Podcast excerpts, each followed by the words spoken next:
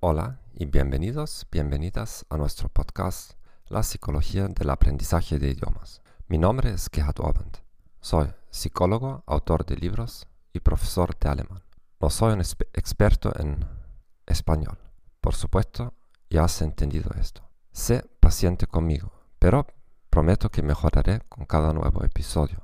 Si descubriste este podcast en este momento, consulta primero los últimos episodios. La calidad será mucho mejor que en los primeros.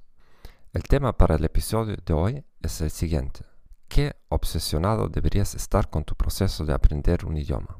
Espero que no te hayas perdido nuestro último episodio sobre cómo trabajar con material de audio.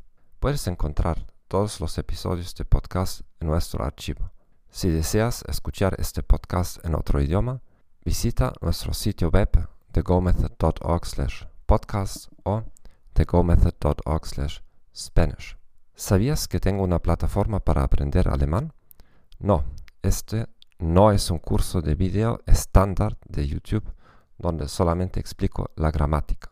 A través de la plataforma puedes obtener acceso ilimitado para mí personalmente, incluso si compras un solo nivel. Te ayudaré, entrenaré y corregiré hasta que hables con fluidez.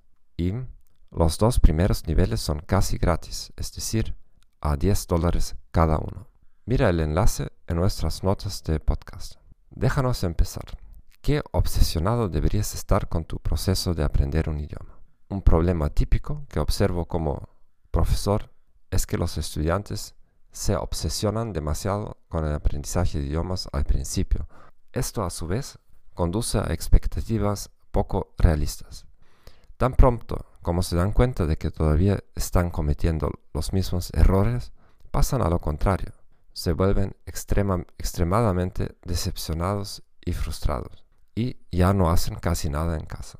Mi recomendación es cultivar un nivel de obsesión uniforme, constante y bajo con el idioma que estás aprendiendo. Yo personalmente hago algo todos los días, pero nunca pierdo mi sueño con idiomas extranjeros. No dejes pasar ningún día sin que hagas algo por tu idioma, pero ponte un límite superior. 30 minutos por día es casi demasiado porque no es sostenible a largo plazo, no es realista. 5 o 10 minutos por día son sostenibles, es una cosa realista. Comienza, a aprender un idioma extranjero con menos esfuerzo y menos ambición. Aprende solo dos palabras por día y aumenta ese número solo después de los primeros meses. Tal vez hasta cinco palabras al día. Piensa en ello como levantamiento de pesas. También tu cerebro necesita tiempo para acostumbrarse a mayores desafíos. Ten en cuenta que aprenderás ese idioma durante los próximos 10 años por lo menos. Encuentra una rutina que puedes mantener todos los días, fuera excepción. Piensa en ello como un maratón. No te dejes enloquecer por otros estudiantes que dicen a todos lo que están haciendo en la casa. Quizás son más rápidos que tú al principio, pero como en el maratón, ganas si tienes la persistencia necesaria. Pero incluso un maratón termina después de unas pocas horas.